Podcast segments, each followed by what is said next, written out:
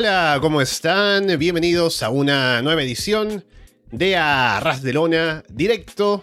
Es domingo, 5 de febrero de 2023. Estamos Alessandro Leonardo y Paulina Cárcamo, listos para comentar la actualidad del mundo del wrestling, sobre todo ahora en el Road to WrestleMania, luego de haber pasado por Royal Rumble la semana pasada, que estuvimos aquí comentándolo, viendo las impresiones de lo que dejó el show. Así que vamos a ver cómo ha seguido esto en WWE, en Raw, SmackDown, de cara a lo que será primero Elimination Chamber. Aparte de noticias en general de wrestling, como saben, por todos lados aquí en el programa, como siempre. Estamos en YouTube, en directo, también nos pueden escuchar luego a través de Evox, Apple Podcasts, Spotify, YouTube, Google Podcast o por supuesto nos pueden seguir a través de arrasdelona.com. Paulina, ¿qué tal? Hola, ¿cómo están? Espero que estén bien. Espero que sea un buen domingo. Haya sido un buen domingo. Eh, noticias en la semana no estuvo Vince. Aleluya, tenía miedo, tenía temor. Yo dije, no voy a hacer que día salga algo, pero no nos salió nada. Así que, nada, tenemos que ver los shows de Raw y SmackDown. Que voy a adelantar que me gustó muchísimo más por lejos Raw. Las tres horas no se me hizo nada. SmackDown me pareció una, un aburrimiento. Si hubiera sido por un mm. segmento, obviamente, que todo lo salva.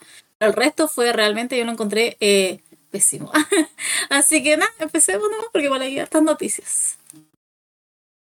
Bien, bueno, saludando primero a la gente que veo que está aquí en el eh, directo con nosotros. Veo el chat con Nemías, Carlos, Felipe, Rodrigo, así que bienvenidos a la transmisión. También recordarles a la gente que al estar en directo nos pueden llamar, estamos en Discord. Si no están como parte del servidor de Discord aún, está el enlace en la descripción del video. También lo pueden encontrar en arrasdelona.com. Y también pueden unirse al grupo de Telegram si no están ahí, que ahí compartimos siempre noticias y cosas de wrestling o de no wrestling para comentar con la comunidad. Así que pueden unirse si es que no están ahí todavía. Y bueno, vamos eh, primero con una noticia triste, que es eh, comentar el fallecimiento de Lani Poffo de Genius, que fue esta semana, a la edad de 68 años. El Lani Poffo que, bueno, para mal o para bien, es principalmente conocido o más conocido por seguramente la comunidad en su mayoría, como el hermano de Randy Savage. Y que estuvo en, el discurso de Hall of Fame para él, por ejemplo. Ha estado siempre ahí preocupado por el legado de su hermano. Y también él, como luchador tal cual, no fue tan destacado en su carrera, digamos, en presencia, en de pronto oportunidades en main events y demás, como lo fue su hermano pero sí se le reconoce que fue bastante innovador en, el ring. Eh, han estado compartiendo ahora como, bueno, por motivo de su fallecimiento, algunas cosas de él, como el hecho de que usaba el moonsault, como fue el primer luchador que usaba el moonsault, como en televisión nacional en Estados Unidos, una cosa así. Tanto así que hasta pensaban que él lo había inventado. Es algo que es para reconocerle, ¿no? Un poco el impacto que habría causado tal vez en la gente más eh, preocupada por el tema del work rate, de la lucha in-ring, más que solamente pensar en quién es el main eventer, quién es el campeón y demás. Así que bueno, a pesar de todo, lo que tal vez pueda hablarse de su carrera y demás, también ha tenido bastante presencia él como de cercanía con los fans, de estar por el tema de su hermano principalmente, como decía, pero también en convenciones, él mismo como ser cercano también a luchadores de las nuevas generaciones. Eh, se sabe que ha sido bastante, siempre fue bastante amable con la gente que se le acercaba. Estuvo, por ejemplo, en All In con Jay Lethal haciendo lo de Black Machismo también, así que, bueno, una noticia lamentable, 68 eh, años, como decía, eh, para Lani Poffo de Genius, y bueno, que descanse en paz y las condolencias para la familia. Sí, bueno, siempre es una lata estar revisando este tipo de noticias cuando fallece gente, sobre todo, pero siempre queda como alguna eh, instancia para conocer el trabajo, porque igual eh, lo conocíamos por ser el hermano de, eh, y después comenzaron a aparecer más, bueno, más, más noticias, sobre todo acerca de su aporte que había sido, si bien todo fue prácticamente en los 80. Después ya para el 2005 ya como se había retirado un poco y lo último que estaba haciendo fue el 2020 en unas indies. Eso sí estaba trabajando en la escena independiente. Pero claro, siempre es lo que pasa con, con, con todos estos luchadores, de, sobre todo de dos décadas, tres décadas pasadas, que todo el trabajo queda un poco en, en bodega. Y cuando fallecen, recién uno comienza a hablar, comienzan a hablar, comienzan a hablar incluso de los aportes y de todo lo que, ha hecho, que había hecho él como, como luchador y como había tenido también un personaje importante en el tiempo en que él estaba, por lo menos en los 80 en la W. Así que nada, esas son instancias simplemente para ir conociendo y para ir sabiendo que no todo nació ayer y que hay gente que, que, lo estaba haciendo mucho más tiempo. Incluso, como digo, eh, haber quedado simplemente como alguien de hermanos de, eh, fue alguien que igual contribuyó y fue una influencia para más adelante, así que también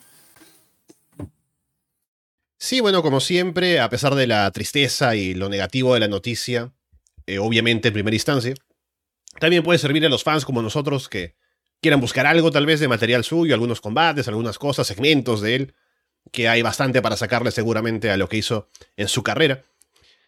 Y bueno, pasando del tema entonces, eh, hablemos de lo que nos ocupa principalmente esta semana, que ha sido el post Royal Rumble en WWE. Así que hablemos de una vez de cosas que han pasado en Raw y SmackDown, que a veces lo dejamos para el final o la mayoría de las veces. Pero como tiene ahora consecuencias para Elimination Chamber y demás, podemos ir hablando de algunas cositas. Como bueno, lo obvio que Cody Rhodes hizo la promo para enfrentarse a Roman Reigns, eh, apuntando hacia WrestleMania. Y le interrumpieron Judgment Day. Ahí Dominic estaba molesto porque le arruinó su momento. Le decía, no, no sabes lo que te pasaría si hicieras eso cuando estás tras las rejas, ¿no? Hubo un combate de Cody contra Finn Balor en el main event de Raw. Que bueno, al final Cody gana, ¿no? Para seguir poniéndose over de cara a lo que sería su combate en WrestleMania. Pero estuvo entretenido tener toda esta dinámica con Judgment Day, tener presencia de Cody otra vez en la promo que estuvo buena y también en el combate contra Finn Balor. Así que ya está Cody ahí perfilándose como el retador al título de Roman y un retador que parece bastante creíble ahora, como que por fin alguien le podría quitar el título a Roman Reigns. Yo soy una creyente que lo mejor que le pudo haber pasado a Cody Rhodes fue esa lesión. Que haberlo tenido cinco meses, yo creo que a todo ya no hubiera tenido aburrido y olvídate que hubiera estado en el main event de WrestleMania, porque el público ya, ya lo estaría buchando y realmente lo estaría buchando. Eh, a ver, tenía miedo el día lunes porque sabía que iba a abrir Cody Rhodes y, y bien, yo, a mí me gusta Cody Rhodes eh, ahora, que lo iba a decir, años después. Eh, me gusta tenía miedo porque el hombre tiene, tiene una capacidad de, aburrirte, de, no involucrarte demasiado. Aparte, al público estadounidense, eh, Cody Rhodes los engaña muy bien porque mínima, mínima expresión de emoción y los gringos quedan rendidos. Pero para nosotros muy incómodo porque es todo muy actuado y se sabe. Entonces ese día cuando comenzó me gustó bastante. Encuentro también que fue breve, fue muy breve eh, Cody Rhodes, para los que estamos acostumbrados a él. Y después, claro, cuando sale de Judgment Day y comienza a hablar Dominic, fue como la genialidad en su punto. Dijo algo del papá, que no le importaba a su papá, y fue como, sí, obviamente, a cualquier adolescente, yo creo, de 20 años no le va a importar, a todo joven, no le va a importar la historia de Dusty Rhodes. No.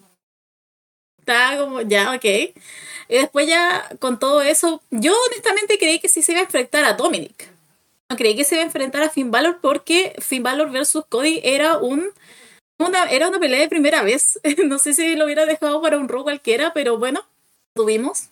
O bueno. Eh, también me gustó que Finn Balor haya, haya aclarado esto y esto. No sé cómo se hace. Eh, la pistolita con la mano, no sé. me gusta que haya aclarado y básicamente que Cody Rhodes ha vivido de eso, se lo robó. Así que también me gustó eso. Me hubiera gustado que esto se explorara más maldita sea, pero supongo que será cuando Cody eh, gane los títulos, porque va a tener mucha gente detrás de él. No sé cuánto va a durar ese reinado, pero mm, nada, encontré que, por ejemplo, ese día me ganó inmediatamente el día lunes con lo, con lo bien que empezó Cody Rhodes, con el enfrentamiento que pasó con Judgment Day, y después el posterior cuando termina el mismo rock con Finn Balor frente a Cody Rhodes, que estuvo bastante bueno. Sí, la discusión también ahora gira un poco en torno al hecho de que Cody va a ser retado en WrestleMania y Sami Zayn va a estar luchando contra Roman en Division Chamber, como hablaremos en un momento.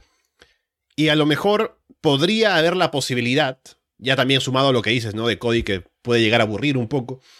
También el hecho de lo popular que está haciendo Sami últimamente.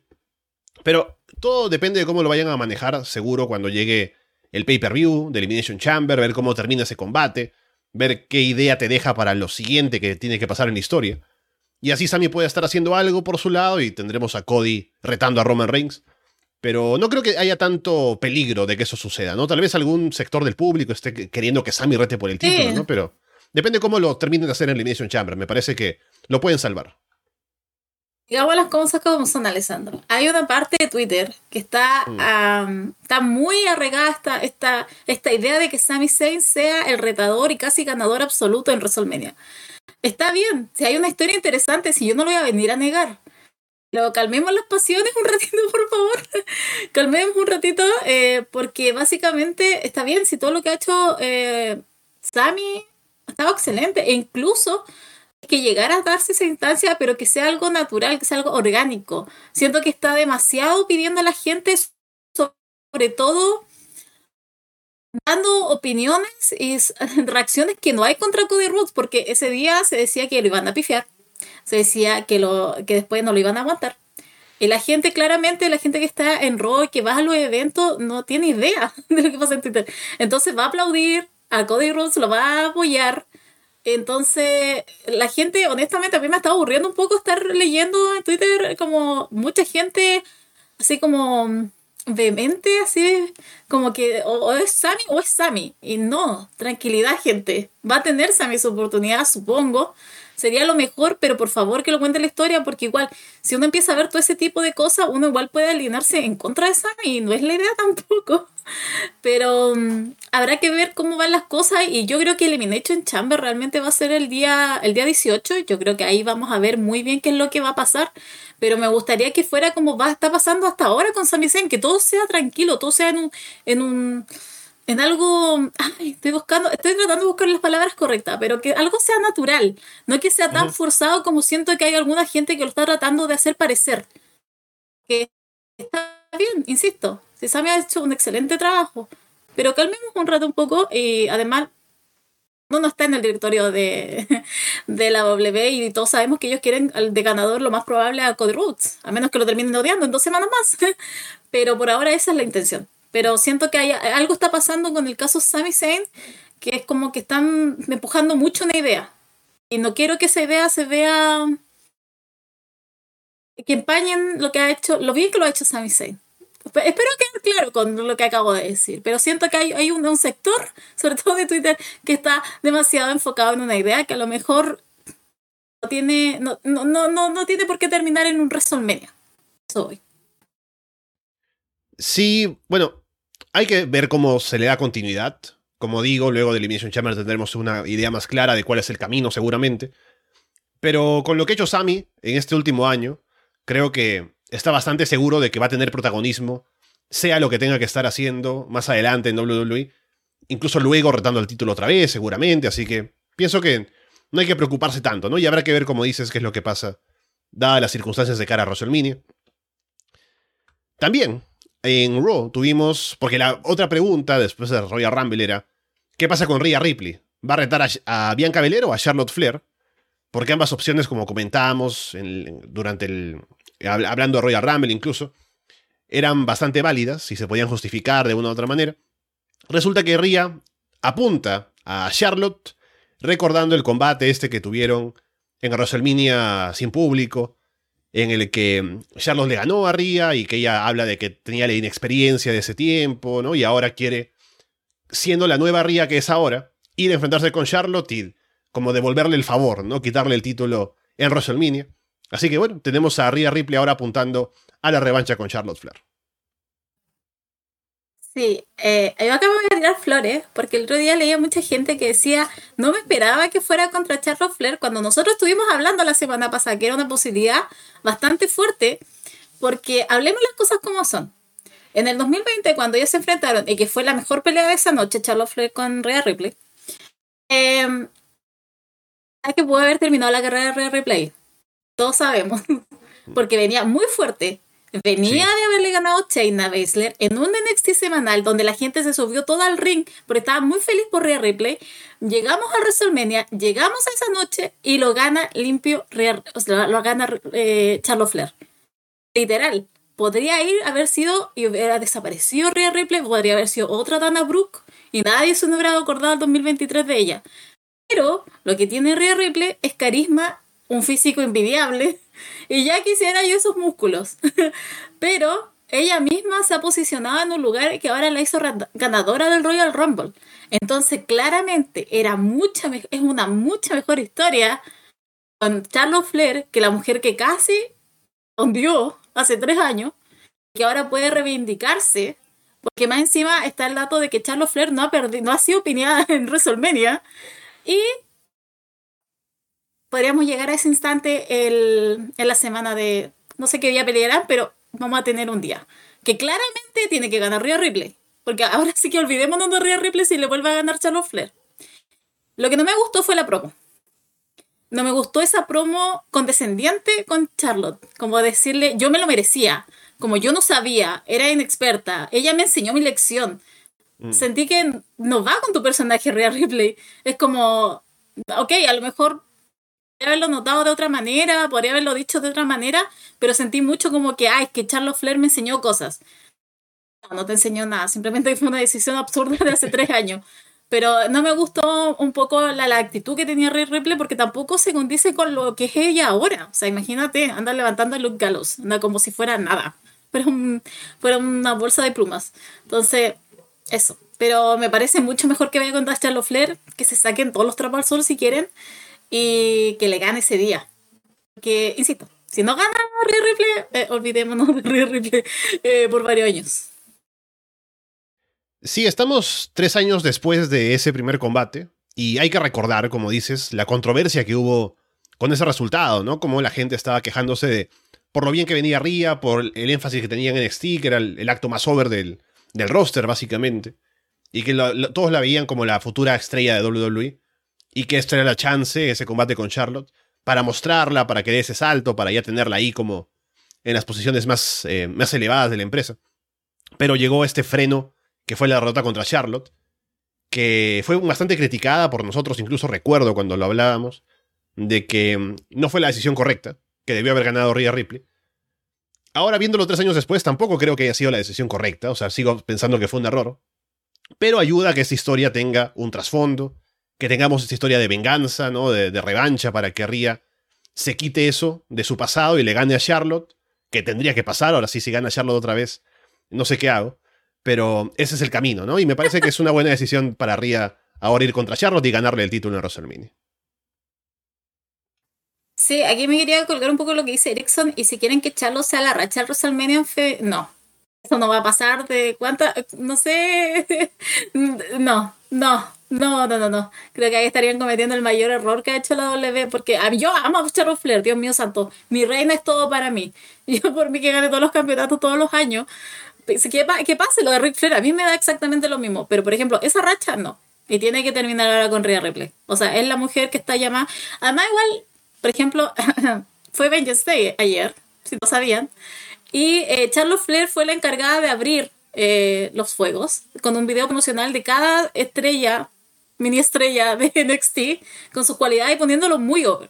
Entonces, igual yo quiero, quiero pensar, quiero pensar que Charlotte Flair está en otra etapa de que por lo menos ahora sí se decida perder contra alguien y de la mano sobre todo Rhea Ripley que tampoco es cualquier cosa entonces por favor simplemente estoy aspirando a eso a la, a la, a la, beneficencia de Charlotte Flair y que no se le ocurra decir yo no voy a perder eh, el campeonato ese día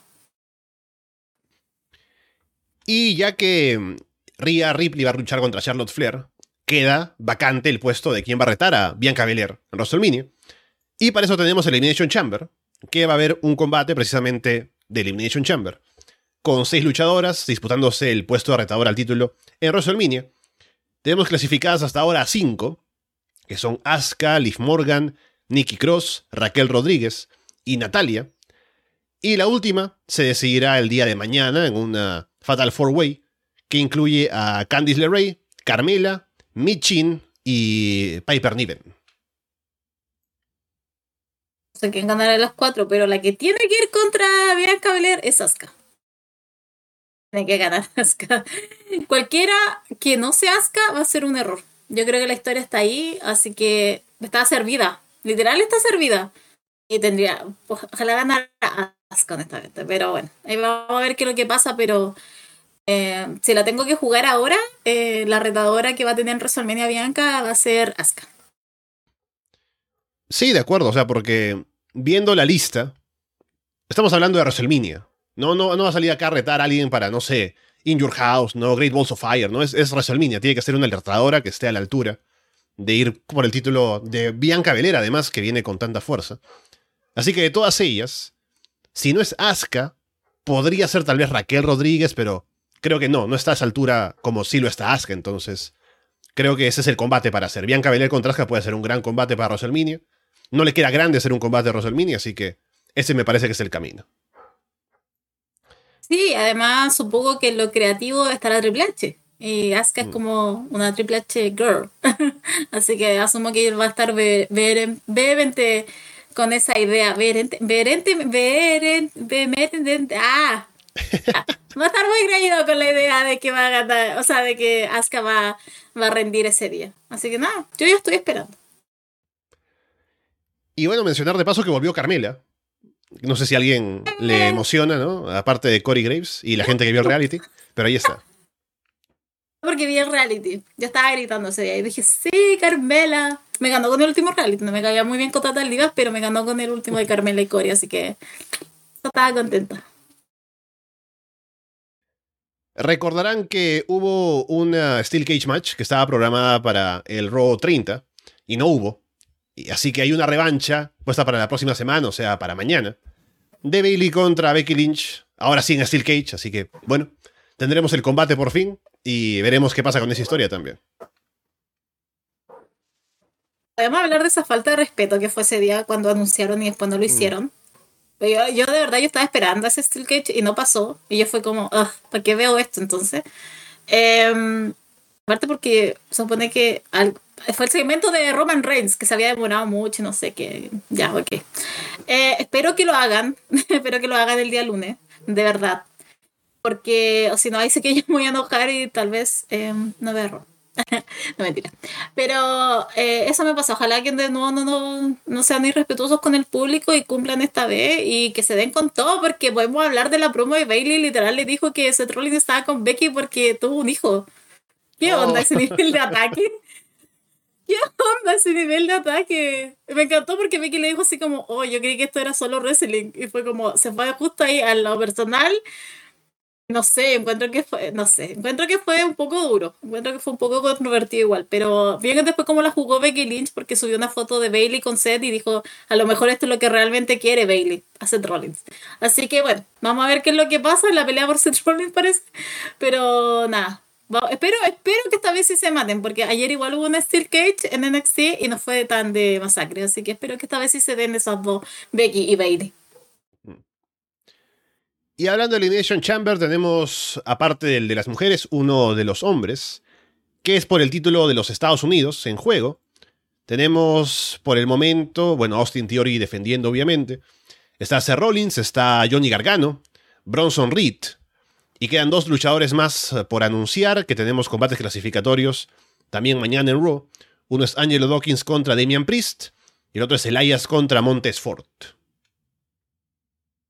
asumo que va a ir Damian, Damian Priest y Montesford. Porque no Mm. van a meter a los dos Street Profits. Hay uno que ustedes ya saben que no existe. Así que espero que sea. Sí, espero que sean esos dos. Y de ahí, no sé quién salga con el Elimination Chamber. No tengo mucha fe con que gane ese día Austin Theory. La verdad que no. Eh, Lo de Cena que habíamos sonreír, hablado, ¿no? Pero eso podría ir sin título, sobre todo. Claro. No, por eso lo decía. Creo que pensar en que tal vez Theory no retenga es más probable porque habríamos hablado de John Cena y que no hace falta que esté el título ahí metido, ¿no? Porque Cena no va a venir a ser campeón de los Estados Unidos. ¿O sí? Ah. ¿De qué va a pasar con Peacemaker? Porque parece que no se va a hacer. No sé, algo pasó ahí con todos los cambios que tiene que decir. Eh, pero asumo que no va a ganar Cynthia. Pero ¿quién va a ganar? O sea, yo tengo miedo porque puede ser que Bronson Reed. También tengo miedo porque está el otro chico de Triple H que es Gargano. Pero de la lógica nos diría que es Seth Rollins.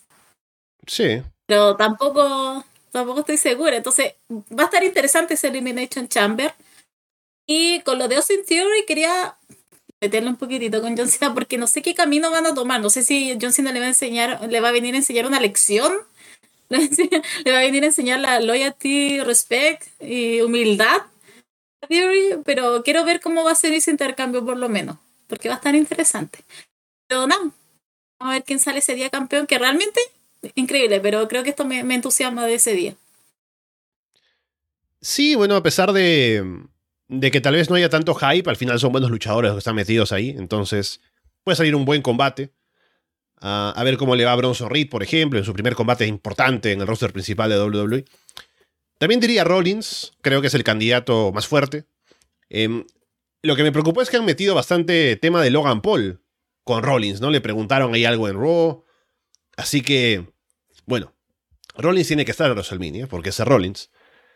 Logan Paul, uno pensaría que no tiene que estar, pero con lo que le están pagando, tiene que estar. Así que, ¿será ese el camino, Paulina? ¿Será ser Rollins contra Logan Paul en WrestleMania? Ojalá. De que gane Logan Paul. Perdón. Venimos hacia el futuro. el futuro es hoy, viejo. No, pero es que en serio, o sea, creo que podría ser. Encontré que fue muy sacado de la nada lo de Seth Rollins con Logan Paul. Entendí que lo que estaba diciendo era como realmente lo de él como que realmente no lo respeta, así como no respeta a Cien Punk. Ah. pero me extraña que diera dos declaraciones fuertes Seth Rollins, pero bueno, supongo que uno se supone que uno, el de Logan Paul estaba fuera de su personaje y estaba hablando como Seth Rollins, ok. Thank you. Eh, pero vamos a ver qué es lo que pasa, pero dime si no te emocionaría un Seth Rollins versus Logan Paul. A esta altura, les amo. Por las promos, sí, que Rollins lo mate en promos, me, me entusiasma eso, ¿no? Me gusta lo que dice aquí Walter en el chat, que la inmemorable frase de John Cena, ¿no? Loyalty, respect y humildad. Para que venga a enseñarle a Austin Theory. Debería hacerlo. Voy a patentar eso.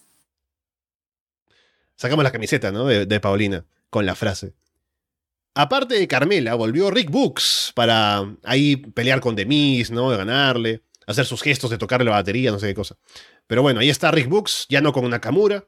No sé qué tanto pueda hacer por su cuenta, pero ahí volvió Oro. no sé, no me pesó mucho todo.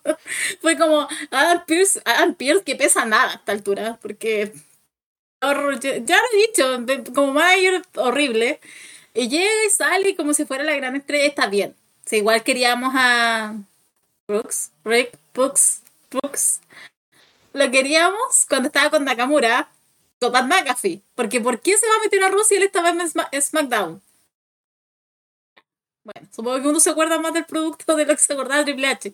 Pero nada, ¿qué puedo decir? No, no me provocó gran cosa. Si hubiera salido con Nakamura la guitarra, uh, me hubiera vuelto loca. Después, ya terminando con Raw, la gente está hablando, Paulina ahora en este Raw to WrestleMania, obviamente, de Sami Zayn luchando en Elimination Chamber, del gran segmento final de Royal Rumble y lo que pasó en SmackDown, de Cody Rhodes retando por el título, Ria contra Charlotte. Pero para mí, lo trascendental de esa semana en WWE es que Maxine Dupri vio pasar a Otis y dijo, a ese lo quiero en mis modelos. A ese lo quiero reclutar. Así que vamos a ver a Otis en máximo Mel Models, Paulina. ¿Qué puede ser eso? ¿Qué puede traernos eso en el wrestling? Antes de eso, dice Carlos y Theory le haga la referencia sobre el misionero Carlos, se nota que no has escuchado Puerta Prohibida cuando yo hice mi análisis, cuando hice la revisión del nuevo reality de Nikki Vela. Porque hay un concurso del novio y a Nikki le preguntan cuál era su, su posición sexual favorita. ¿Y qué dijo Nikki Vela? Misionero. Así que ese chiste de Roman Reigns, ese ataque, no fue ataque, porque simplemente el hombre estaba haciendo lo que le gustaba a la mujer. Pasando ahora el tema de Maxine. Ah, y escuchar calle. Así que eh, los invito a escuchar Puerta Prohibida para que escuchen ahí de, los, de las velas. Em, estábamos en Maxine. A mí me encantó el video, sobre todo porque.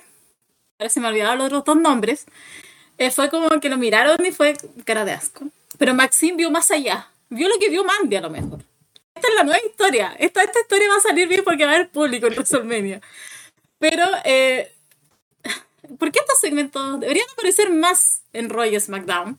Y eh, nada, estoy esperando ahí que Otis se robe todas las miradas y que los otros dos lo deje totalmente. la parte de atrás. O sea, no existen. Aquí en adelante eh, va a ser el Maxine Models con Otis, nada más. El modelo que estábamos esperando. Bueno, hablando de SmackDown, tuvimos ah, bueno, cosas importantes, sobre todo en la parte final. Eh, Roman Reigns, primero, que está preguntando por Jay Uso porque no lo han visto o no han hablado con él desde el día sábado en Royal Rumble. Sus hermanos no saben nada, ni dónde está, no contestan las llamadas, ¿no? No contestan los WhatsApps. Así que Roman está molesto, quiere saber dónde está, quiere que lo traigan. Y hay un poco que mandonea a sus primos. Luego se disculpa un poco, ¿no? Y se va solo al ring a hacer una promo.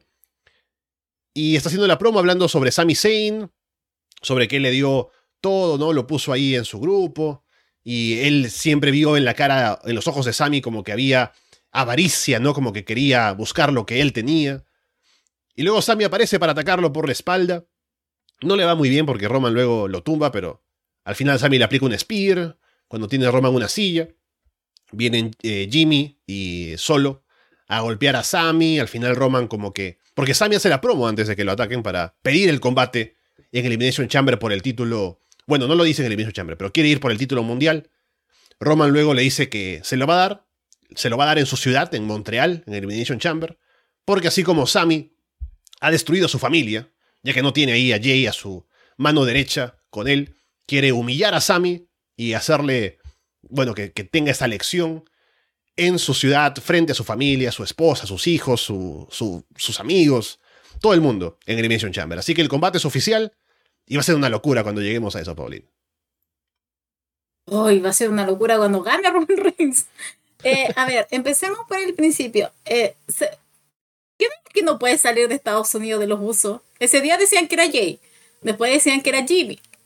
Los dos no pueden salir del país, todos sabemos sus problemas legales. Pero hay uno de los dos que parece que no puede salir de Estados Unidos. Eh, lo cual me dio mucha risa y fue como, ah, esto fue perfecto entonces en el momento en que llegamos de la historia. Eh, creo que esto fue lo mejor de la semana, honestamente. Todo este momento fue mágico. Que está Roman, obviamente con todo el hit que tiene ahora, bien merecido que lo tiene. Llega Sammy de atrás del público, encapuchado, y lo, tira y le hace el spear. Y después, bueno, obviamente lo reducen. Pero ese spear Dios mío santo, ¿cómo gritó esa gente? Esa, esa gente estaba vuelta loca. Y eso es lo que necesitamos, que la gente que está ahí esté vuelta loca. Llega, lo hace, obviamente después lo reducen, pero ya tenemos el combate. Pero ¿qué va a pasar? Y ahí es donde yo tengo miedo otra vez, porque claramente, ¿quién va a ganar ese día? No va a ganar Sammy. Va a ganar Roman Reigns. Que dudo, de verdad que dudo mucho que ese día el que salga con la victoria vaya a ser eh, Sammy. Pero lo que tenemos que tener. Prepara tu corazón, Alessandro, yo lo voy a preparar también ese día, porque, mira, entre la bucheo, si la o sea, como si hubiera ganado, no sé, de verdad que hasta temo por la vida un poco de Roman Reigns. Pero pobre gente de Canadá, esa gente no, no tiene un break. Cada vez cada lo, le hacen algo a ese público. Pero bueno, vamos a ver qué es lo que pasa. Pero yo me quiero ilusionar, obviamente, como todos, pero todos sabemos lo que va a pasar y prepare los pañuelos, gente. Si ahora, eh, viendo el chat y leyendo lo que dice Carlos, me vino a la mente algo que no había pensado. Porque yo tenía en mente que va a llegar Elimination Chamber, van a luchar, al final Sami no va a ganar, pero es porque de pronto, no sé, Jay Uso, que no sé si aparecerá hasta entonces, porque tiene un combate titular esta semana que viene, pero podrían usar la regla de los Free Bears, ¿no? Y poner a Solo para que cubra su puesto. Puede que Jay no salga hasta Elimination Chamber, luego en Elimination Chamber, porque él es el único que no ha atacado a Sami, como que todavía lo tiene en estima, ¿no? Un poco por lo que se vio en el Royal Rumble. Podría salir y ahí, en ese show, traicionar a Sami, ¿no? Y que de pronto se arme entonces, que venga Owens, que lo ayude, y que se arme el Sami Owens contra los usos por el título en WrestleMania. Pero con lo que dice Carlos, eh, los usos en teoría no pueden viajar a Canadá, ¿no? Por los temas legales de arrestos y demás. Así que no sé qué tanto se puede hacer un segmento con los usos en Canadá para armar todo esto y que estén metidos en el final del combate con Roman, ¿no? Entonces, habrá que ver qué pasa con eso. Eh, sí, aparte, bueno, los usos eh, tienen su eh, oportunidad titular. Tienen, un combate por esos títulos y no se sabe dónde está Jay, entonces igual es un, una variante. Pero es que ese día puede ir de tantas maneras. Incluso yo no, de verdad no saco, no saco de todo esto que para bajar un poco lo de Samito puede hacer que Roman simplemente eh, lo tenga dijo. que no ni siquiera le des chance a que él reaccione o a que haga algo. Obviamente está con el público, pero Roman está en un punto en que está odiado y a él igual le gusta ser odiado. O sea, al hombre le, le, fascina. se, se bañan con abucheo. Entonces, eh, yo tampoco descartaría eso. Puede ir por tantos lados. Eh, incluso solo si simplemente de, de odio rabia se puede meter y le puede pegar, porque a esta altura ya obviamente damos por hecho que se van a involucrar eh, de Bloodline. Hasta Polito podría hacer algo, aunque está bien acobardado, pero Polito igual podría hacer algo. Pero claro, es que eso va a ser la magia de ese día. Yo, es que, ¿sabes lo que pasa, Que yo pienso mucho en el público esa noche. Porque solo veo un resultado. Y ese resultado es Sami Zayn perdiendo. En un público de Canadá, Montreal. Entonces, no sé, siento que va a ser todo tan triste ese día. Pero de la manera en que haga, espero que no, no sea un cagazo nomás. Bien, tenemos aparte de esto en SmackDown la victoria de Ricochet y Braun Strowman sobre Imperium para ganar el torneo de parejas de SmackDown y ser los retadores al título de los Usos. Que ya en Raw tenemos el reto de Judgment Day, que va a ser esa semana. Luego tenemos el... ¿Estoy hablando bien? Ya, ya tuvieron el combate contra... Porque sé que van a tener un combate esa semana. Eh, los usos. No sé si es este el de SmackDown, me parece que sí, tal vez. El de Braun y Ricochet. Pero bueno, Braun Strowman y Ricochet ganaron el título. Sí, y tienen que luchar los usos para, para defender el cinturón. Y por eso me planteaba si va a aparecer Jey Uso o lo va a cubrir solo Sikoa. Pero bueno, veremos qué pasa con eso. Por lo pronto, eh, es Ricochet y Braun Strowman el equipo que ha avanzado, que va a retar y a ver qué tanto de mm, constancia van a tener todavía ellos como equipo en la división o si sería solo para este reto y pasamos a lo siguiente con ellos. Yo me mato si gana Braun y Ricochet. Yo de verdad. No aparezco, no aparezco el día lunes. Eh, o el día que se vaya a hacer este. El día domingo, el directo. Voy a estar tan impactada. Ay, no sé, quizás lo que pasa es que lo puedo ver porque es Triple H. Y también que los rusos también necesitan perder, las malditas sea. Esos entrenamientos son los que necesitan perder. Pero no sé si sea, lo, sea Bron y, Ricochet los llamados a derrotarlo. Mm. Está raro eso. Pero asumiré, asumo, porque todavía está todo tan confuso esto de Jay con Jimmy. Está esa regla de Freebird que puede, puede estar solo Sikoa. Aparte, los títulos se defienden por separado, los de Roy y SmackDown. Aparte, porque no están unificados. Están separados, si no sabían. Entonces, claro. Está raro, está tan, tan confuso esto de Sandro que no sé qué decir. Pero solamente voy a decir esto, que si Brody y Ricochet ganan, algo voy a romper ese día con la casa. Bien, luego tenemos...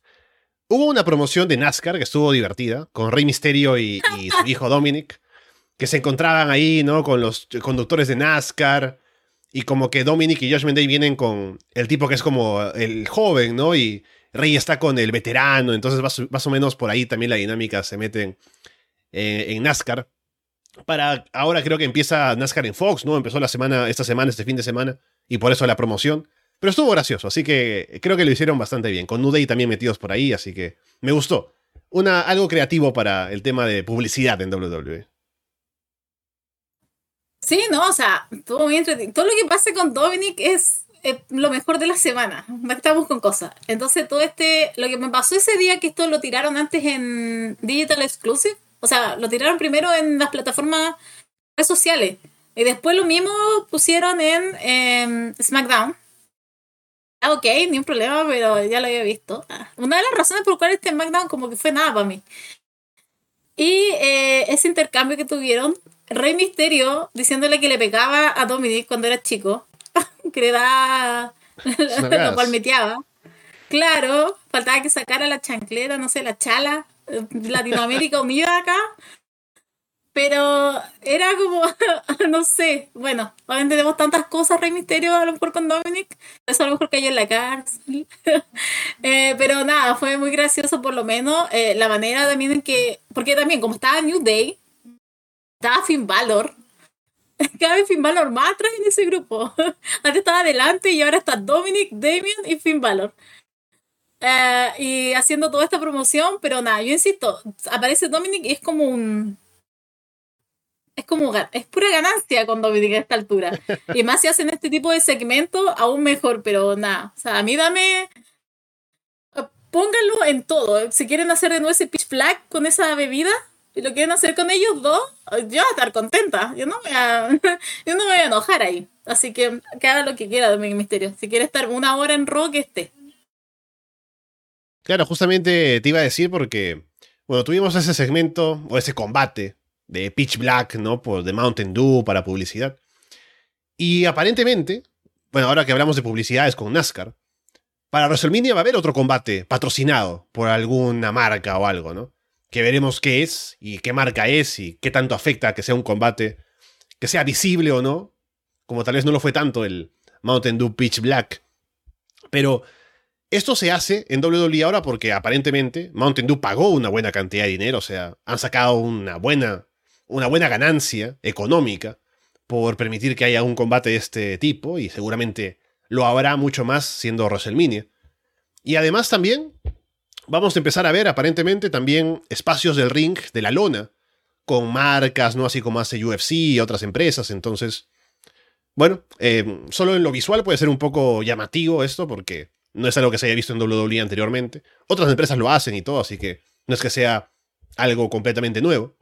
Seguramente la gente se va a quejar, ¿no? Como que, ah, ¿qué pasa con mi wrestling que es puro, ¿no? Que no, cómo le ponen cosas en el ring. Pero a qué le interesa, ¿no? Que haga su dinero, no importa. Sí, sí.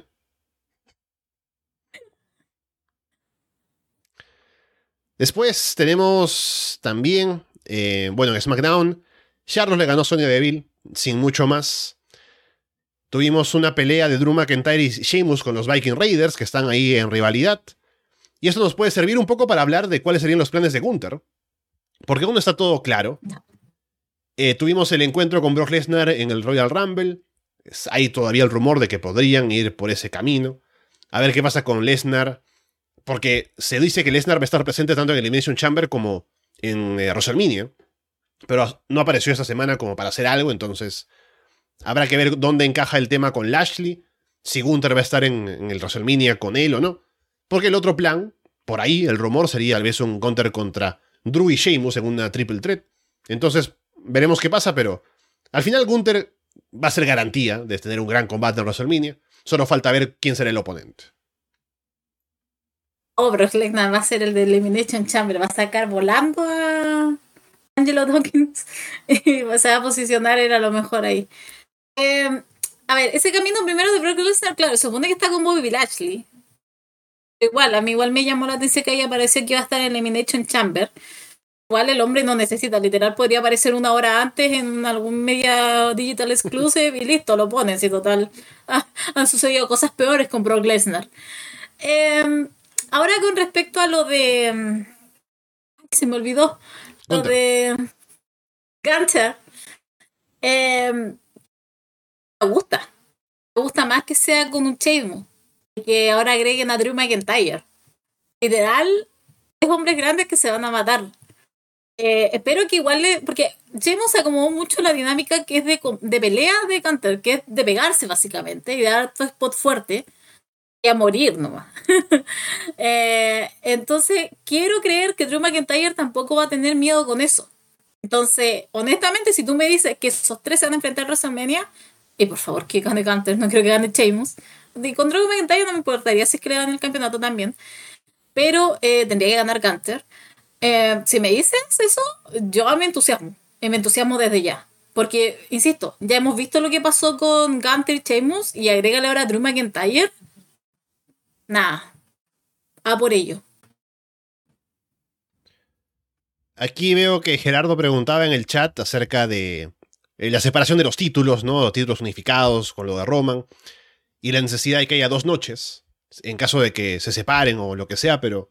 Bueno, WrestleMania 39 va a ser dos noches. Creo que a partir de ahora ese es el formato de WrestleMania.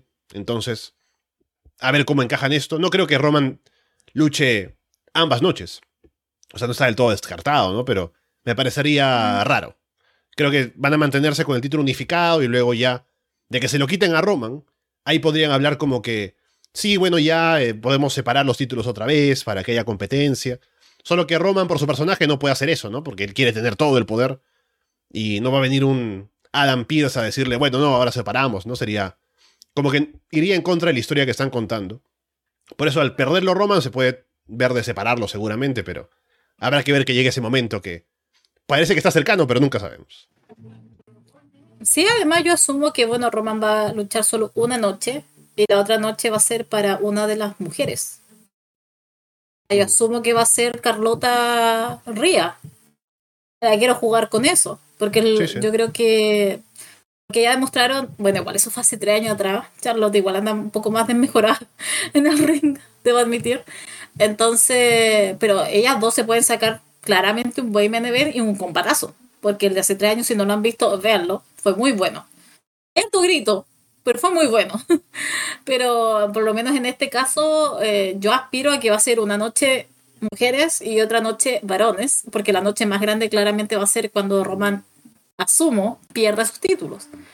Pero vamos a ver qué es lo que pasa, porque uno se puede poner en esta posición ahora 5 de febrero del 2023, pero quién sabe lo que va a pasar acá el 5 de marzo.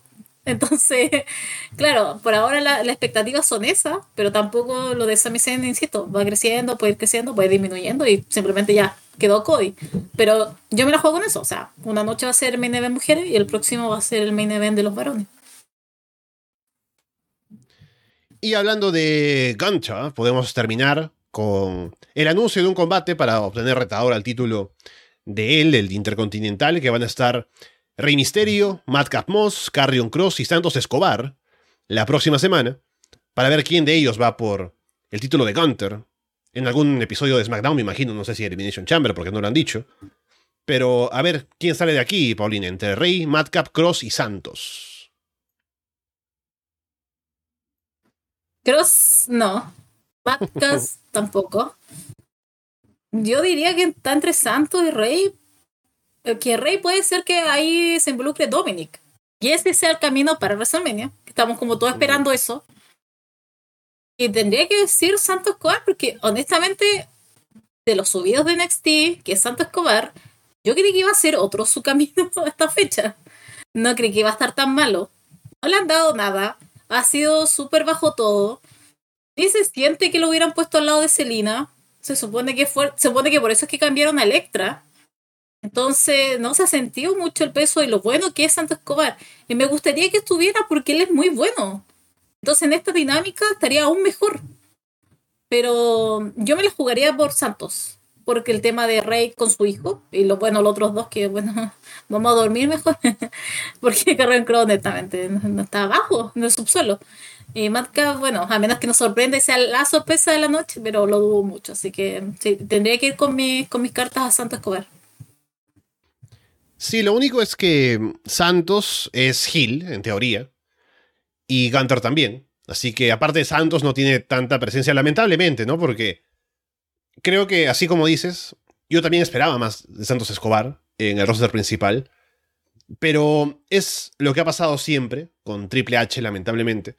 Es que confía mucho en que la gente ve NXT. Y que ha visto a Santos, ¿no? Y que dice, bueno, Santos Escobar, lo podemos poner en cualquier sitio, en cualquier momento, porque la gente sabe quién es. Pero no necesariamente, ¿no? Hay mucha gente que a lo mejor no veía NXT, no conoce a Santos Escobar, o no lo conoce tan bien como podría conocerlo si lo mostraras más, haciendo promos, hablando más de cuál es su idea con Legado del Fantasma, que eso se hizo en NXT cuando llegó, y funcionó perfectamente, y se puso muy over, y su personaje se entendía por completo, su grupo, quién era él, el tipo de promos que hacía, los videos en backstage y demás. En SmackDown ha tenido como una, y ni siquiera ha sido tan buena, ha sido corta, ¿no? Es alguna promo así. Así que le falta un poco de presencia de ese estilo para que la gente lo conozca más y que él mismo tenga más importancia y más presencia en el roster, pero no ha tenido la chance, lamentablemente. Así que se queda todavía debiendo el buqueo de Santos Escobar como para que esté retando por el título intercontinental.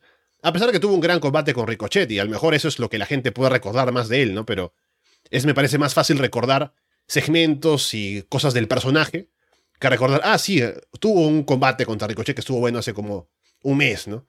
Es un poco más difícil recordar ese tipo de cosas. Así que me falta con Santos, lamentablemente. Por eso eh, creo que sería tal vez más un combate con Rey Misterio. Que a ver qué pasa ahí también con Dominic. No sé qué tanto todavía sigue la historia con Carrion Cross, que no debería seguir mucho, pero bueno. Así que veremos si va. Sí. A ganar Matt Moss. No. como vamos, lo van a matar ese día. Gunter va a hacer un squash y se acabó. Dos, tres golpes al pecho y tirado y un 2-3. Bueno, ahí está, al menos, al menos hay algo ahí de, de competencia en la previa de retar al título intercontinental.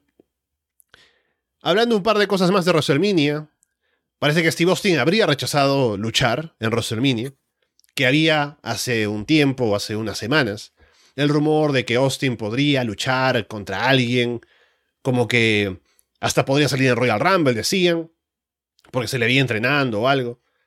Al punto de que, según los rumores, o sea, no sabemos que tanto esto es cierto, ¿no? Pero se reporta que le habían ofrecido combates, ¿no? Como que Brock Lesnar, hasta Roman Reigns tal vez, ¿no?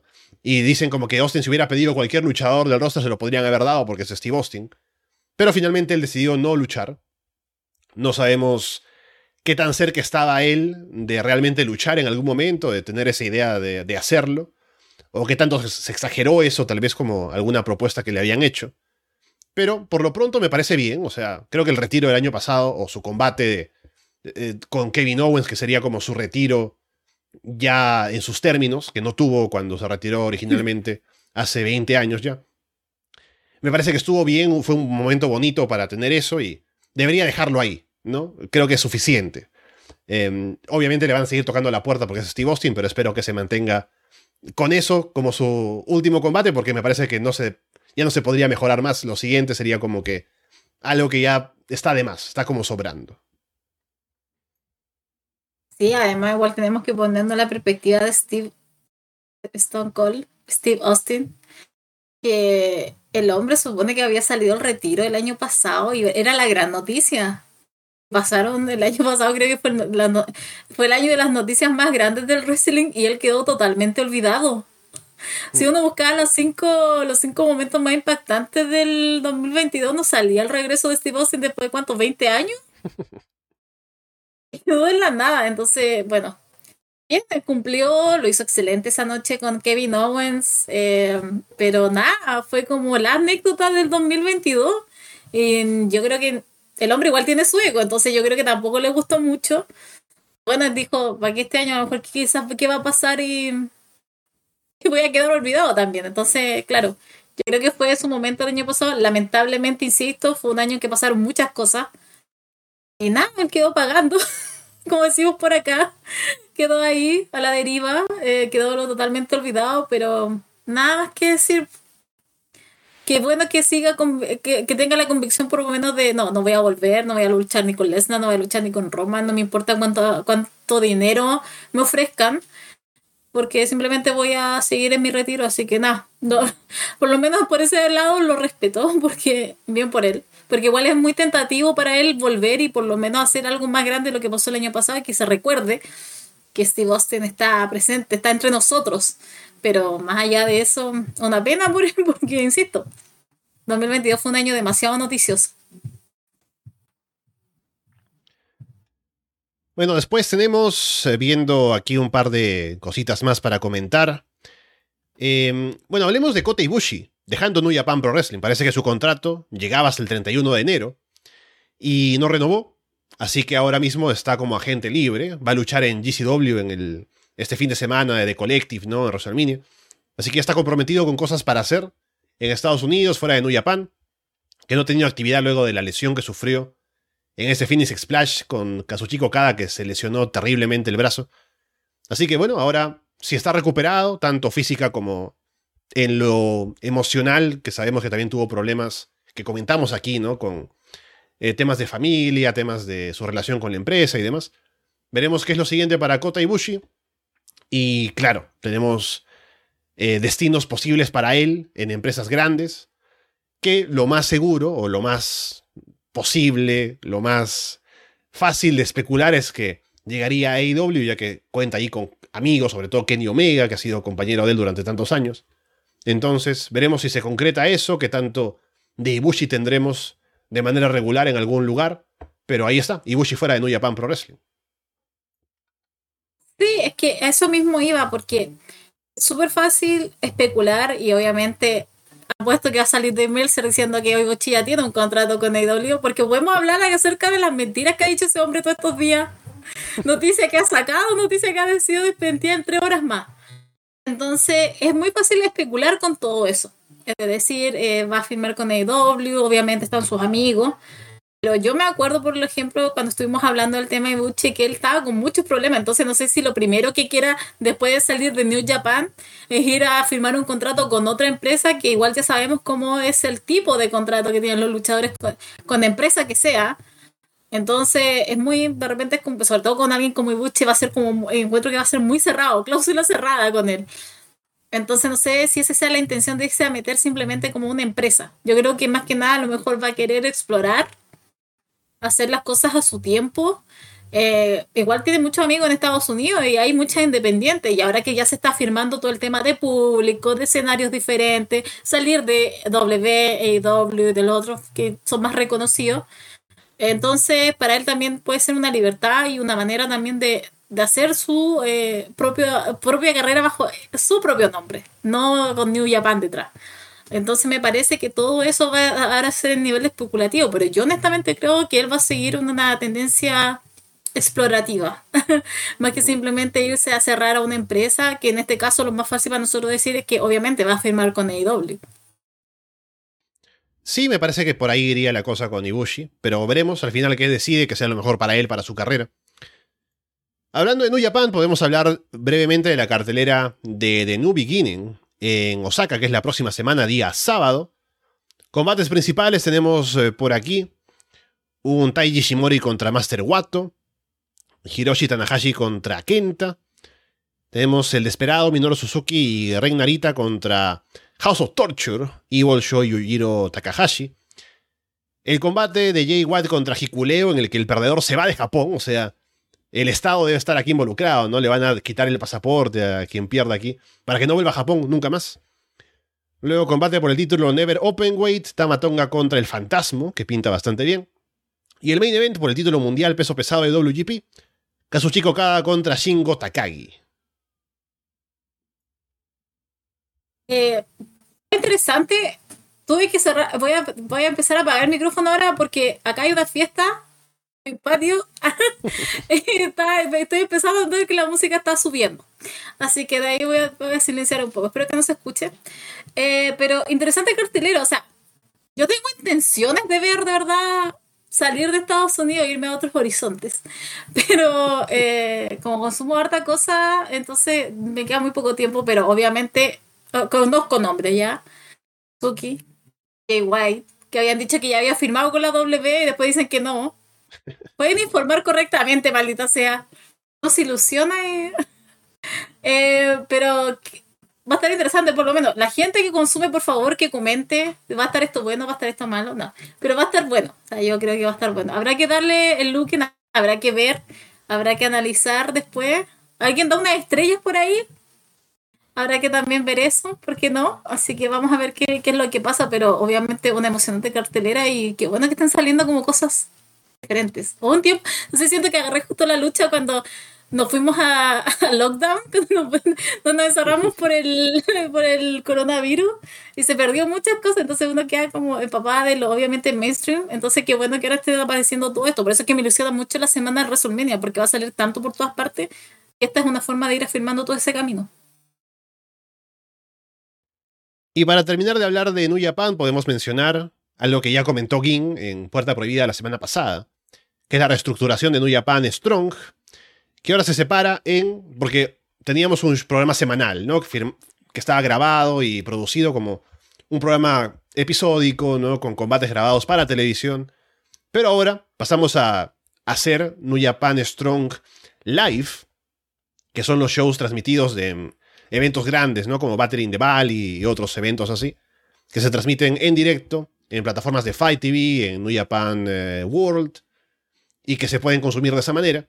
O tenemos New Japan Strong On Demand, que va a ser esos mismos shows, pero ya puestos de, manera como en partes, ¿no? Semanalmente, para consumirlo de esa manera también. Entonces, cambia el formato, igual habrá actividad de New Japan Strong. Veremos ya cuando empiece esto a hacerse de manera regular cómo es que funciona, cómo lo recibe el público. Pero por lo pronto tenemos esa información. Gin ya me confirmó que no va a volver a ver NWA para Puerta Prohibida. Eh, no, no, él no quiere pasar por ver a Bully Ray Babyface. O sea, no, no, se le puede pagar a Gin para que consume ese producto. Pero veremos qué pasa con Strong y veremos eh, qué tanto puede mantenerse como, eh, con ese ímpetu que traía, trayendo a luchadores de AEW, de New Japan, de Japón también los luchadores que han estado como parte de Strong durante los últimos años, porque tienen un producto que es bastante sólido. Así que solo queda ver cómo funciona esto ahora con este cambio. Eh, ¿Quién no va a hacer NWA? Va a terminar con las velas yo me voy a hacer cargo de NWA. eh, no, a ver, ¿qué, es que sería mucho mejor, más variedad, mejor para nosotros. Yo insisto, yo no consumo lo de New Japan poco, poco y nada conozco honestamente de esos lugares. Pero si comenzaran a salir más cosas y todo fuera un poco más accesible y pudiera y todo, obviamente que uno va a ir ya tomando el gustito y va a ir empapándose de todo eso. Entonces, claramente para mí sería mejor, más variedad aún mejor. Porque siempre uno va a agarrar aunque sea una lucha. Siempre, porque igual, insisto, hay nombres conocidos y con esos nombres conocidos puede tomar otro y uno ya va conociendo y va conociendo y va conociendo. Pero espero que esté claro todo, todo lo de New Japan, Strong, y pueda, pueda seguir lo que quieren hacer ellos y que salga bien. Pero insisto, más variedad para, o sea, mientras más variedad haya, mejor para todos nosotros. Incluso para mí que quería yo, yo quería empezar New Japan, pero me he demorado un poquito, un poquito. Sí, por lo pronto Battle in the Valley se perfila un show fuerte. Tenemos el eh, contra Mercedes Money en el main event. Entonces hay ahí cosas para ver seguramente que estará... Segura, puede ser una puerta para que la gente se interese más en ver el producto de New Japan Strong. Seguramente hasta le daremos espacio aquí para comentarlo en un clásico porque es un evento del que se va a hablar bastante. Mm. Y bueno, hablando de otras cosas, pasemos un poco a hablar de AEW, que tuvimos un par de cosas para comentar en la semana. Que hablamos de esto ya con Andrés en Puerta Prohibida, mejor dicho, en Florida Vice.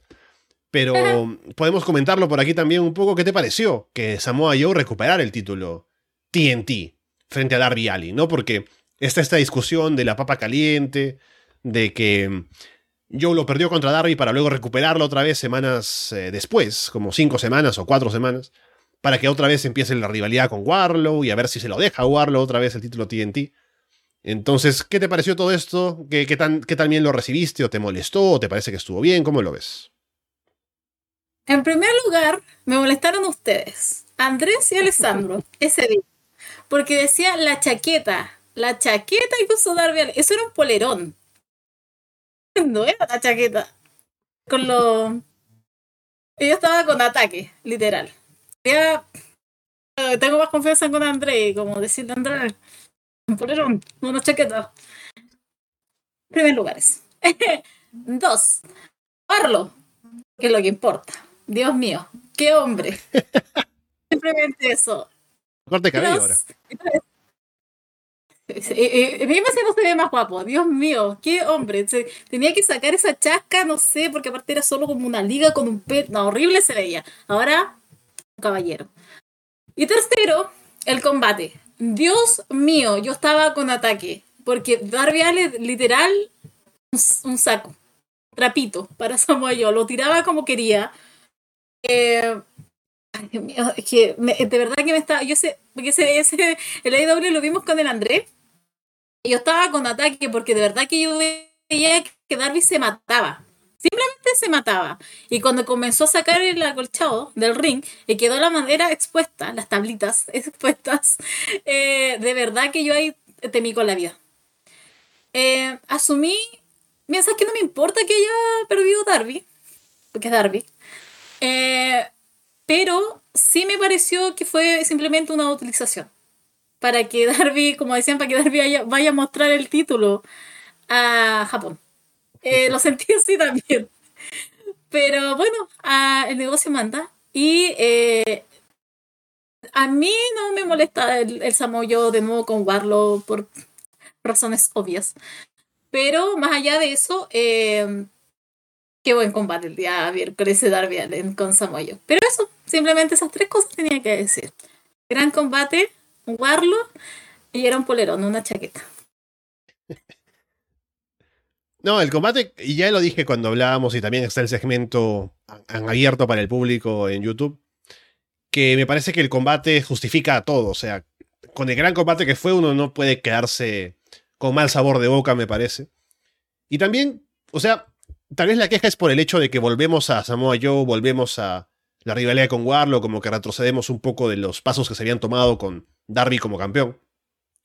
Pero si, si no nos fijamos en eso, creo que cada reinado ha servido para, para lo suyo, ¿no? Como que Darby tuvo un reinado bastante potente, con buenas defensas, en su momento para levantar un poco el interés, para irse a Japón y demás. Y ahora Joe lo recupera para otros, otra rivalidad, otro, otro tipo de promos que pueda hacer, para su personaje del rey de la televisión y demás. Y funciona.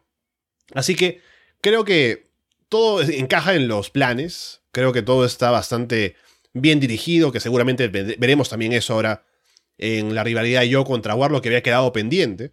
Entonces me parece que no, no, hay problema con la forma en la que lo están llevando. Solamente un poco creo que es la sombra, así como lo decíamos, de la rivalidad de Sammy, Sammy Guevara contra Scorpio Sky, que fue tan de hacer esto de un lado para el otro, no solamente en el título, sino también en quién es el babyface, quién es el heel, cómo funciona esto. Así que un poco eso, como en ese pasado oscuro del título TNT, como que aún arrastra cosas que quisiéramos no ver.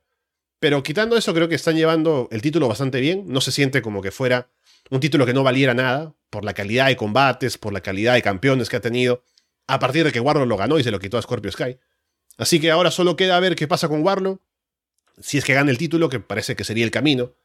¿Qué tanto puede salir mejor su reinado esta vez que el anterior, que no el anterior no tuvo mucho, era como luchar contra Jovers y poco más. O luchar con gente que no le daba mucha competencia. Así que veremos si Warlock puede estar a la altura, que es difícil con gente en la comparación con Samoa Joe, con Darby, donde sale perdiendo. Pero a ver cómo le va ahora en esta segunda eh, ocasión que podría tener el título.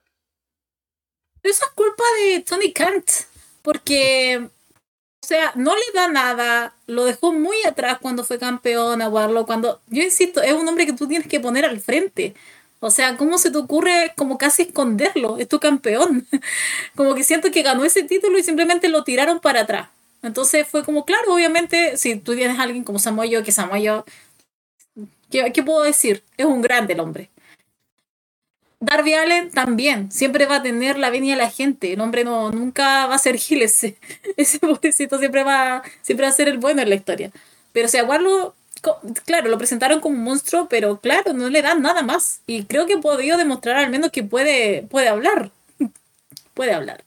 Entonces, claro, pero eso es culpa. Yo ahí voy a culpar a Tony Kant. Ahora, con respecto a lo que estaban hablando de la papa caliente.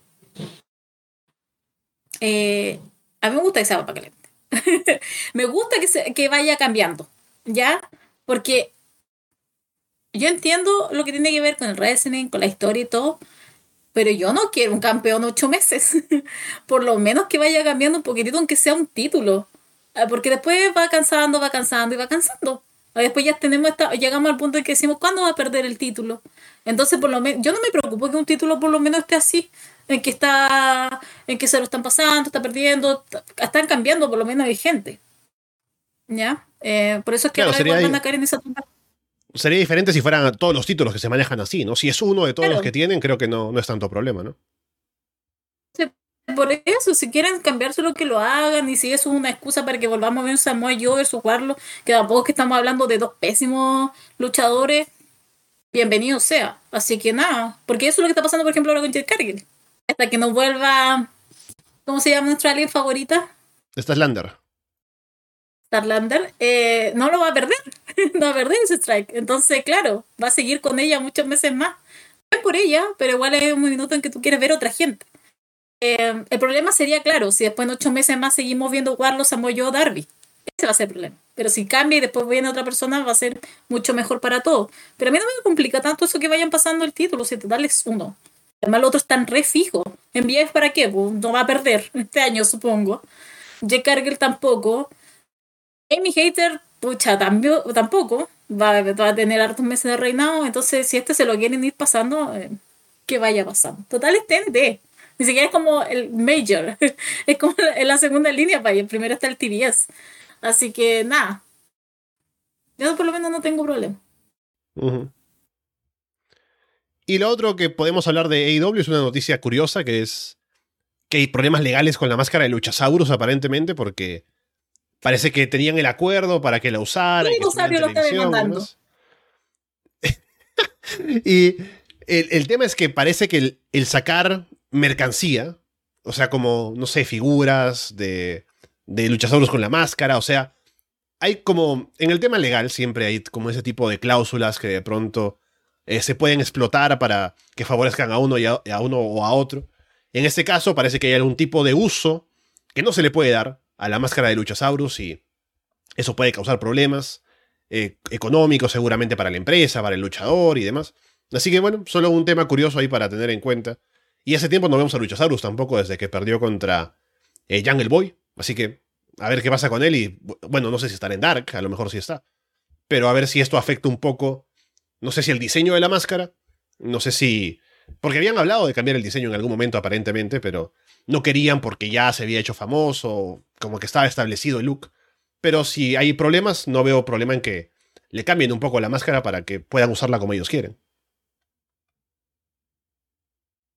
No sé qué pasó ahí con Luchasaurus y esa yo quedé como marcando ocupada y dije ¿qué? ¿qué máscara? ¿por qué esto tiene un problema literal un dinosaurio? bueno alguna marca estará demandando porque donde puedan agarrar dinero obviamente van a ir pero sí hace tiempo yo me estaba preguntando eso cuando está, bueno porque ahora como Jungle Boy está junto con Hook entonces yo pero y si van a volver esto no sería como mejor que volviera con Luchasaurus estarán esperando a Christian a lo mejor hay que que no está eh, pero Sí, es, raro. Es, es, raro el tema como de las patentes, como de, de todo este tema mm, derecho de autor.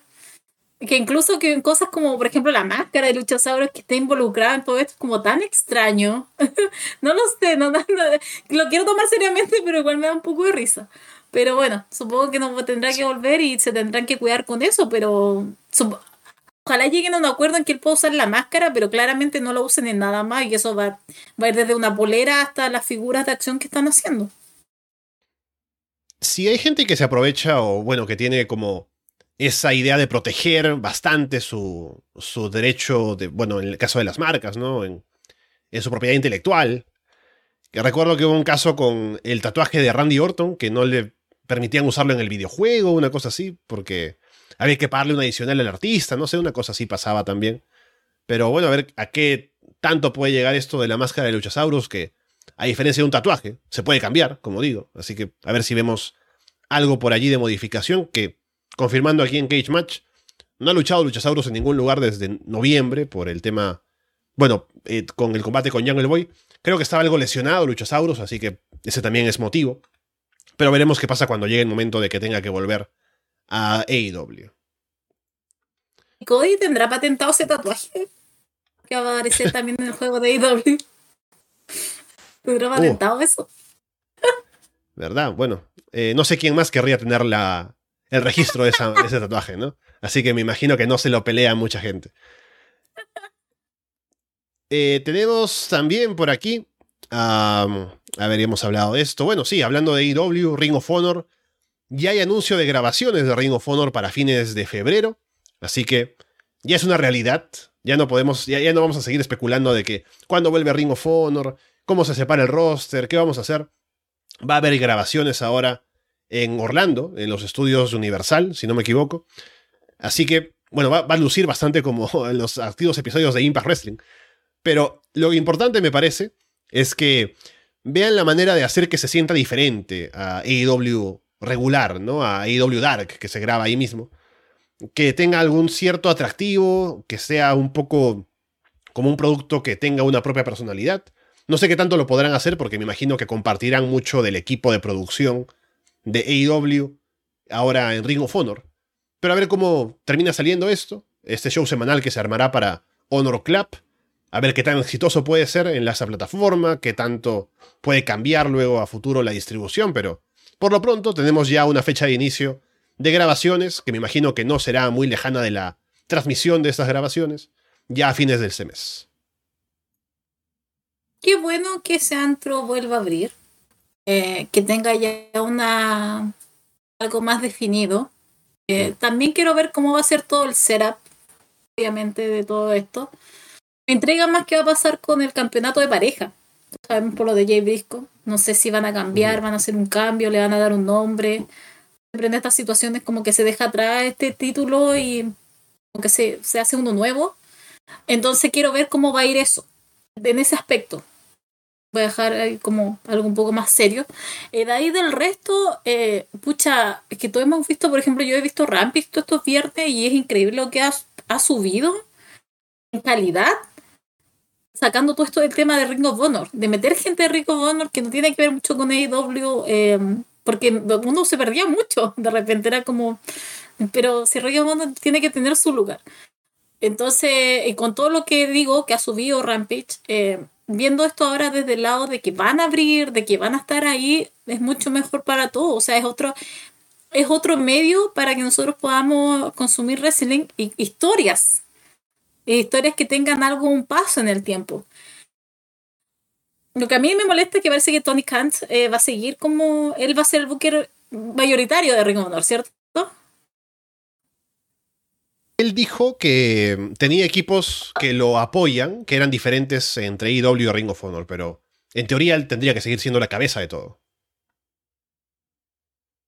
Ya, es que ahí es donde, claro, está bien, pero es que sí, es que Tony va a tener que hacer una diferenciación porque si no igual se va a notar mucho la mano en Rico Bonner y va a ver a ver algún tipo de cosa y siento que igual se va a tentar mucho de llevar gente de AEW para allá. O incluso meter Ring of Honor en AEW entonces ojalá que eso no ocurra de verdad que no que se pare bien todo bien las marcas y que rinda bien lo de Ring of Honor porque insisto si le va bien a ellos nos va a ir bien a nosotros y vamos a poder consumir otro producto y otra historia y otro y otras luchas y otro tipo de luchas tal vez entonces, nada, espero que puedan abrir pronto, empiecen las grabaciones, sigan las grabaciones y me interesa ver por ahora el tema del Cera porque igual pues, no quiero que se parezca a Impact. Pero vamos a ver qué es lo que pasa y tampoco quiero que se vea como algo demasiado como si lo estuvieran haciendo en una bodega. Así que vamos a ver qué es lo que pasa, pero de que me entusiasma, obviamente me entusiasma. Sí, veremos qué pasa. También se había hablado de alguna colaboración con Uyapan Strong que ahora con el nuevo formato, no sé qué, bueno, no es que cambie mucho el talento que se puede utilizar, ¿no? Pero podría ser ahí a ver cómo se organizan los shows. Y hablando de talentos que se mueven, o no, salió una noticia, creo que fue entre ayer y hoy, de que en NXT aparentemente le iban a dar chance a luchadores de trabajar en las indies, ¿no? Y que era como que algo bastante grande que podía llegar a pasar. Al final, parece que eso no es tanto así, eh, porque Shawn Michaels me parece que le preguntaron esto y como que no estaba él, o que dijo que no era, no era ese el caso, sino que Ivy Nile sí está eh, programada para participar en Reality of Wrestling, que es la empresa de lucha de Booker T, que Booker T está asociado a NXT por ser el comentarista, y a WWE en general por ser la leyenda, tiene un contrato seguramente con ellos. Así que no es tanto como irse a las indies, no es como casi ir a colaborar con alguien que es asociado a la empresa pero se dice todavía que a lo mejor esto de Ivy Nile, a ver cómo sale, si es que conviene hacer este tipo de cosas para futuro con otros talentos. No sé qué tan factible sea creer que se puede, no sé, pensar en que aparezcan los Creed Brothers en GCW, ¿no? Em, ¿qué, tan, ¿Qué tanto de locura puede ser algo de eso que pueda llegar a pasar?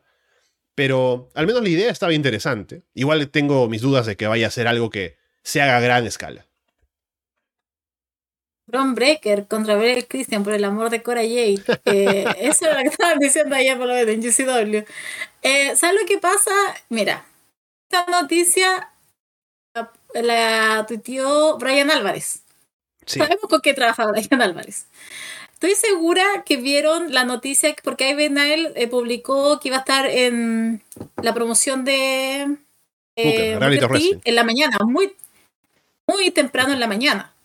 Yo estoy segura, porque a ese medio ha estado muy bueno para inventar cosas, vieron esa noticia y dijeron, listo, los talentos de NXT van a trabajar con las independientes, pero en, lugares seleccionados. Porque de eso se hablaba. Ni siquiera es como que, claro, Bron Breaker iba a aparecer en GCW o Tiffany Stratton iba a terminar, no sé, en otra indie. Eh, no, no era eso, sino que se hablaba de que, claro, iban a elegir casi con pinzas a dónde iban a estar. Yo estoy segura que así fue que se dio la noticia, porque de la manera en que lo, expusieron fue esa. El, talento de NXT va a tener casi como libertad para que vaya a trabajar a indies, pero a ciertas indies. Y hasta ese momento, claro, habíamos tenido como, ah, qué interesante, o sea, además, era un poco igual la intención, ¿cuál es la intención verdadera que el talento de NXT vaya a trabajar a indies? ¿Qué, qué es lo que están tramando también ahí? Pero no, después John Michael dice que eso no es verdad y que solamente se dio lo de Ivy porque obviamente es el, es lo de. Eh, eh, es, la empresa de Booker. Pero estoy segura que se dio así la noticia. Porque de la manera en que estuvo expuesta y además, yo vuelvo a insistir, ese, ese medio ha dado muchas noticias que a las dos horas después ya es desmentida. Entonces, como que está, está siendo bien fácil el trabajo de periodismo en wrestling, porque se toman una cosa y dicen, bueno, puede ser, está sujeto a cambio. Después, claro, pasan los cambios, como, ah, pero es que nosotros dijimos que estaba sujeto a cambio. Entonces, como, ah, stop, basta. Basta, Uncle Dave. Pero me parece que, pero al final eso, como digo, fue negado, pero Ivy Neal sí va a participar en la empresa de Booker T. Pero Booker T, como sabemos, es comentador de NXT. Sí, bueno, si hay más noticias de ese tipo, estaremos comentándolo, pero como digo, creo que es solamente esa ocasión, tal vez más gente al, a Reality Wrestling de Booker T, pero no veo que haya mucho más mm. allá o algo mucho más extremo pasado eso. Luego, bueno, no sé si ya compraste tu, tu, camiseta, Paulina, si ya tienes el merchandising de la de WWE Shop, pero Naya Jax apareció número 30 en el Royal Rumble femenino de la semana pasada. Salió antes de que fuera el reloj incluso. Y eh, salió el merchandising, como decíamos, ¿no? Como comentábamos en el post de ese show. Sin embargo, hasta el momento todavía como que no hay nada claro con Nia Jax. Como que se va a quedar en WWE o solo fue una aparición de una sola vez. Eh, veremos si hay futuro para Nia Jax en WWE o fue solamente para meter un par de productos ahí que lo compraba Paulina y luego irse con el dinero. Eh, sí, oye, ¿sabes que Yo dije que me gustaba Nia Jax y un poco más yo dije que quería matar a mi madre, no sé. es solo una opinión, me gusta la mujer, ¿qué quieren que haga? Dije Total Divas.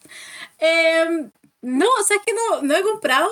Porque cuando apareció el merchandising de Cody Rhodes, y lo voy a exponer acá, voy a exponer a WD, me llegó un mes y casi dos meses después la polera. Oh. Porque claro, como era merchandising nuevo, entonces claro, yo compré como el, mismo día y después me llegó onda junio. Horrible. Entonces no quiero que me pase lo mismo de ya, yo no quiero estar esperando dos meses más. Eh, no digo que tenga que llegar mañana, pero tampoco no se pueden demorar tanto. Voy a averiguar bien el tema de la entrega de Naya ya se voy a aparecer con mi polera. Eh, no sé a mí me gusta Nia Jax porque yo no voy a defender a Nia Jax y voy a decir que es la gran lucha. No, a mí me gusta porque es una gente de caos. Ya, tú no sabes qué puede pasar con Nia Jax. No sabes, no sabes en los lugares que esa mujer puede ir, lugares muy oscuros, muy malos, pero también momentos muy brillantes. Entonces, puedo decir, love chaos, chaos. Entonces, ama a Nia Jax.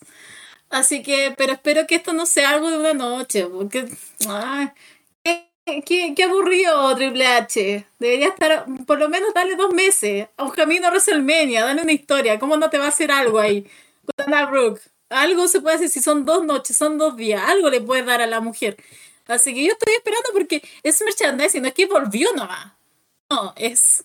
También abrieron todas las puertas para que Nia Jax eh, vendiera algo, por lo menos. Así que, pero nada que algo tenga, yo estoy ilusionada, yo soy una mujer que se ilusiona, así que estoy arriba, estoy arriba del nayaxismo, yo ya lo he dicho. Bueno, para cerrar, no sé qué tanto entusiasmo te puede generar esto, pero hay un, rumor, ¿no? Porque nos preguntamos, o bueno, alguna gente se pregunta, ¿qué pasa con Ronda Rousey de cara a WrestleMania? Porque, bueno, ha sido campeona hasta hace no mucho tiempo, es una figura, es un nombre importante para la empresa, sea más o menos interesante verla realmente en pantalla, teniendo combates y demás, pero sigue siendo un nombre que suena en el mainstream. Entonces uno se puede imaginar que querrían tenerla presente haciendo algo en esta temporada, sobre todo, y de cara a WrestleMania. Parece que el plan, por el momento, sería que Ronda y Shayna Baszler reten por el título de parejas de las mujeres contra Damage Control si aún siguen siendo campeonas, que es lo más probable porque no hay otro equipo que vaya a enfrentarse con ellas.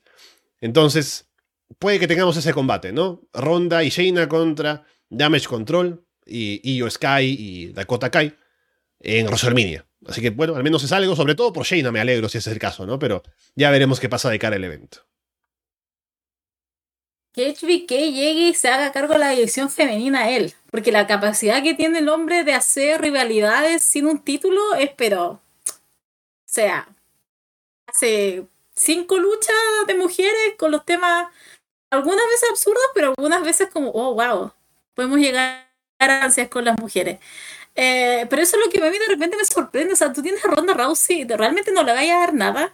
Está bien, algunas cosas falla la mujer, pero igual es un hombre súper fuerte. Eh, y creo que vuelve este año también tiene un combate ahora en la eh, UFC, este, este 2023. Yo dije en qué minuto aparece Ronda Rousey también. Pero me, me sorprende, de verdad que me sorprende mucho que no, le, no tengan nada para ella que es, alguien muy polarizante, pero es un hombre fuerte, maldita sea. ¿Cómo no, no lo aprovechan? ¿Cómo no le dan nada? Está bien. A juntar con China, excelente. Han algo con Damage Control, que las tienen tiradas. Pero me sorprende demasiado que no, no, que no veamos a Ronda Rousey en otra historia. De verdad, no está tan, tan difícil. Será, no sé, alguien que le pruebe algo que haga por lo menos una versión mujer de lo que está haciendo Drew Gulak ahí en NXT, algún tipo de algún tipo de, de sensei, después algo se vuelve Thorn con la alumna, no sé, algo. Pero de verdad que a mí me choca mucho eso que tienen un nombre tan fuerte femenino, que necesitamos mujeres fuertes y básicamente esté ahí. Puede ser un problema de ella también, que no quiere estar, ni lo ha dejado en claro a lo mejor, pero nosotros no sabemos y a lo mejor algo solamente con directivos pero mm, me, me sorprende eso un poco. Bueno, estaremos atentos, como ya saben, aquí siempre, para comentar la noticia y lo que vaya pasando de cara a WrestleMania, ahora que estamos en el road, con Elimination Chamber primero, en Montreal, ya con Roman Reigns contra Sami Zayn, que seguramente estará muy bueno. Así que, Paulina, llegamos al final del programa por el día de hoy, habiendo hablado de tantas cosas y atentos todavía a lo que seguirá dándose en el mundo del wrestling en las próximas semanas. Estaremos de vuelta el próximo domingo, si todo sale bien, que debería salir bien.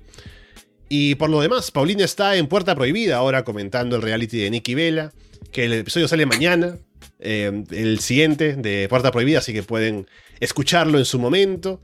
Aparte, siempre en Garras de Lona tenemos también La Casa de los Horrores, que sale también mañana. Tenemos en el Patreon para que nos apoyan y agradecemos mucho. Tenemos Florida Vice, Florida 2.0, Monday Nights. Salió la revisión de Vengeance Day ayer con Paulina y con Andrés, así que muchas cosas para escuchar. Vengan aquí siempre con ganas de, escucharnos hablando de todo tipo de cosas en el, en el, programa sobre wrestling. Así que bueno, Paulina, estaremos en una semana de vuelta hablando de más de lo que trae el Road to WrestleMania. Sí, en primer lugar, gracias por escucharnos. Eh, siento que cambiamos un poco el formato. Nos fuimos primero a Royal SmackDown y después empezamos a, hablar de las noticias, así que estamos como entretenido. Ah, un cambio. Ah. Y eh, nada, ¿qué más puedo decir? Estoy en puerta prohibida. ¿Alguno escuchará Japón? ¿Impact? No. Escúcheme a mí hablar del segundo capítulo de Nikki Bella Says I Do. Estuvo muy entretenido, estuvo fuerte, ah, por lo que puedo adelantar. Y eh, nada, también hicimos con Andrés ayer la revisión de Veños de que fue el evento de NXT, el primero fuera del Performance Center. Eh, como dijimos, fue bueno, debió ser excelente, y no lo fue. Ahí en nuestra revisión ahondamos un poco más de por qué este, creo que este evento, este primer evento fuera del PC quedó al debe, y bastante al debe. Y, eh, ¿qué más? Claro, nosotros estaremos la próxima semana estaremos ahí en nuestro en nuestra previa para el Elimination Chamber a ver quién de los dos se, moja para decir que Sami Zayn es el próximo campeón de la W así que nada espero verlos una semana después y nuevamente gracias por escucharnos Bien, con eh, todo eso dicho, por ahora los dejamos de parte de Paulina Cárcamo y Alessandro Leonardo. Muchas gracias y esperamos verlos pronto.